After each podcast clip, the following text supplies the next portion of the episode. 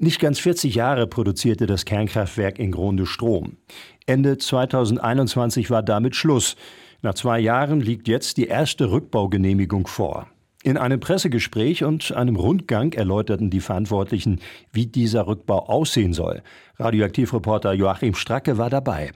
Wir stehen im Maschinenhaus des Kernkraftwerks Gronde auf dem sogenannten Turbinenflur. Was wir hier sehen, ist der demontierte Generator. Das Loch vor Ihnen, in diesem Loch stand früher der Generator, der direkt an die Turbine angekoppelt ist. Jörg Bornemann ist stellvertretender Leiter des abgeschalteten Kernkraftwerkes in Gronde. Mittlerweile ist der Generator schon auseinandergenommen. Ein Teil der Außenhaut ist bereits über einen Kran auf den Vorhof transportiert und wartet auf seine Verschrottung. Auch der nukleare Rückbau kann jetzt vorbereitet werden. Dafür wird ein Reststoffbehandlungszentrum aufgebaut, erklärt Pressesprecherin Almut Züweck alles, was im Kontrollbereich ist, alles, was beweglich ist, was wir demontieren können, muss ein umfassendes Freigabeverfahren durchlaufen. Und dafür brauchen wir Behandlungsstationen. Wir brauchen Sägen, äh, wir brauchen Behandlungsstationen, wo man äh, dekontaminieren kann. All das entsteht gerade im Kontrollbereich. Der Rückbau des eigentlichen Reaktordruckbehälters ist für 2029 geplant. Der wird dann ausgehoben, 400 Tonnen schwer, der wird dann ausgehoben und kann trocken zerlegt werden im Kontrollbereich. Vorher müssen aber noch die letzten hochradioaktiven Brennstäbe in Kastoren verpackt und verschlossen und anschließend im Zwischenlager verstaut werden. Wir haben ungefähr noch die Hälfte der Brennelemente hier, die wir zu Beginn der Abschaltung der Anlage gehabt haben. Wir haben in diesem Jahr vor, zwei Castor-Kampagnen zu fahren.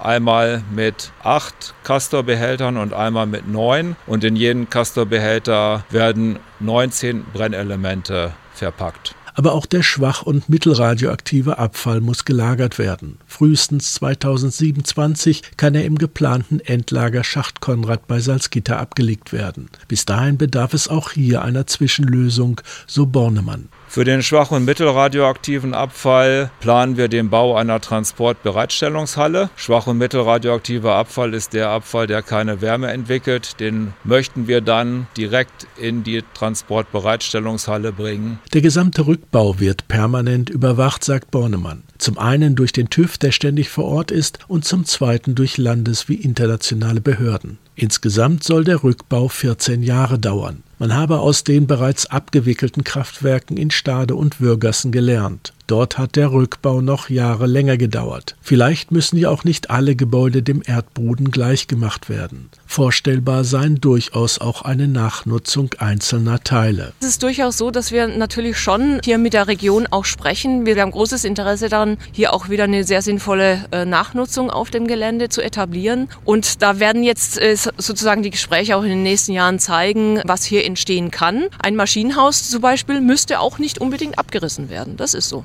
Und auch der nicht radioaktive Betonabraum muss nicht unbedingt alles entsorgt werden. Auch dafür gibt es Lösungsmöglichkeiten, um so zahlreiche Lkw-Fahrten durch den Ort einzusparen. Durch den Abriss am Ende des Tages von großen Gebäuden wie ein Maschinenhaus entstehen ja auch Mulden. Und da werden wir äh, sicherlich große äh, Bauschuttmengen auch sozusagen auf dem Gelände nutzen, um diese Mulden wieder verfüllen zu können. Sagt Almut Züweck.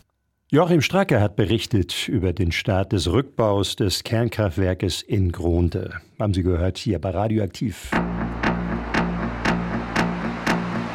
don't you